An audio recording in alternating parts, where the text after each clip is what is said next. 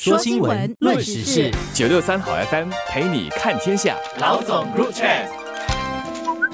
你好，我是联合早报的韩永梅。你好，我是联合早报的洪一婷。在过去五年里面哦，一共有六个政府机构向公众和企业误收了总共约七百五十万元的消费税，涉及的这个交易呢，都是一些不必缴交消费税的监管类手续。这个数字听起来很大，七百五十万，如果除五年的话，就一年一百五十万。但是其实如果从消费税总额来讲，其实它又不大。但是这种小小的错误，我又觉得看起来像就是一些乌龙。乌龙的收了人们的一些税，然后我们仔细看一下那些数额，其实又不是很大，被多收了之后，你可能会很生气。但是其实那个数额又不是很大，你看了又不懂，好气又好笑。如果我们以总额来看的话，可能七百五十万，大家听起来可能觉得很多，而且是呃追溯得到的。过去五年是平均每年一百五十万啦。但是其实从消费税开始呃征收以来，其实当然不止五年，更早的话其实也可能有多收，只是说那个交易记录其实可能没有保持的很完整，所以有一些可能还要等个别的机构或者是个体可以再去看，如果有记录的话，可以去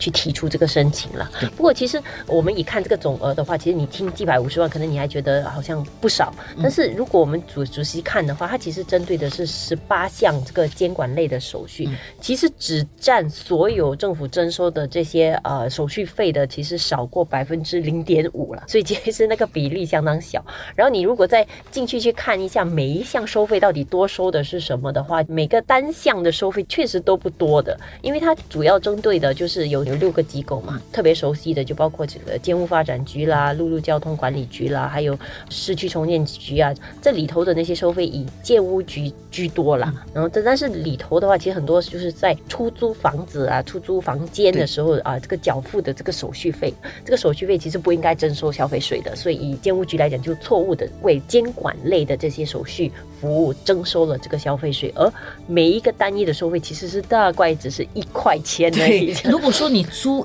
一个政府租屋单位的话，你申请的那个手续费是一个几十块的一个手续费，然后如果是那个部分的消费税，其实是少过一块钱。但是呢，因为出租的人很多嘛，如果说你出租一个房间，你就会多交了那个大概少过一块钱消费税，数额不大，但是因为那个交易量很大，所以好像就是一件比较大的乌龙的事情。嗯，而且大家难免会有这种心理啦，就是说如果政府多收我的钱，大家一定会很紧张，就想为什么你无缘无故多收我的钱，即便说只是说几块钱，就是那个感觉也不是很好，因为有时候大家会觉得说找得到的当然就是这样多，但是会不会有一些是其实你没有发现，然后你又乌龙收我的啊？就大家会有这些疑问，所以我觉得政府也意识到可能大家会有一些反应了，所以已经呃承诺说其实会从这个三月开始就陆续把这些多收的钱归还，而且还是连本带利啊，就是把你少收的一些利息也一起付给你，而且是以非常慷慨的百分之五点五的利息来就是啊 归还你这个钱呢。所以以这个情况来讲呢。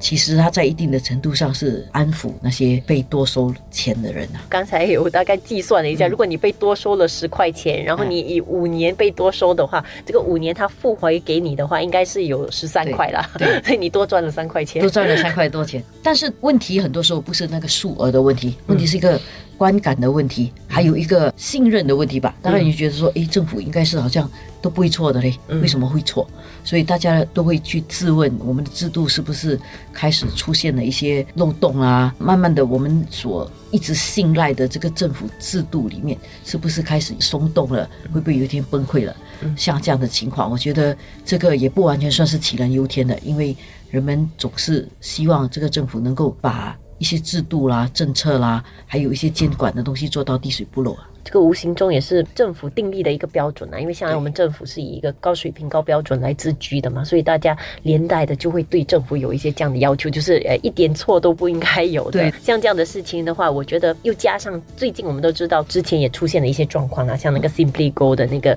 事情的话，过后出现的一些优转的一些现象，所以就会让大家觉得说，哎，政府在做事方面啊，就是会不会有一些怠慢啊，或者有一些做的不够好的地方，然后现在连带的又出现这样的一些乌龙。事件啊，大家就会难免有这样的质疑啊。对，通常碰到这种情况的话呢，如果作为犯错的一方啊，最好的方法就是赶快承认，赶快去补救他，承诺会彻底的去检讨，然后去改正。嗯，但是这样的一种姿态呢，是好的，是必须的，但是还能不能够？得到人们的原谅，跟完全的不影响那个信任，其实我觉得这个还有待观察啦。当然从政府的角度来讲，他一定要这么做，因为这个是必须的。然后如果从反对派的角度来讲呢，他们确实我觉得会利用这个机会来说，哦，你看，可见的这个需要更多的监管啊，要更多的这个制衡啊。我觉得这也是反对派会提出来的。可以感觉到，就是现在政府的运作确实是更复杂了啦，因为事项越来越多，然后很多东西其实有很多呃盘根错节的一些关联啊，整个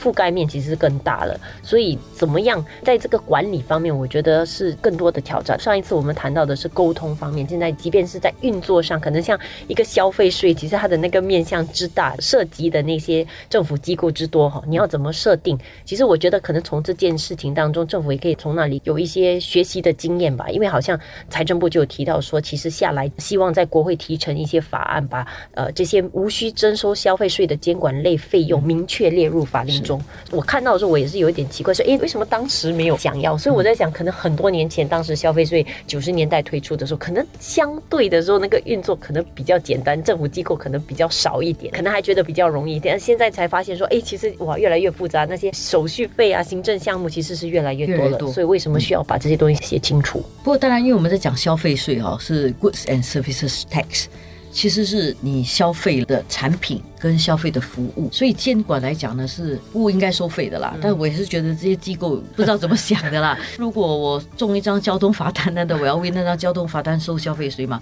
这显然不用嘛。嗯哦，或者是如果你被法庭罚了五千块钱，这五千块是不用交消费税的。这些机构怎么会犯这样的一个低级的错误？我觉得也是挺好笑的。所以我说这个事情很乌龙。不过也确实因此，财政部呢应该很明确的说明这些消费税应该是在什么样的情。情况底下征收了。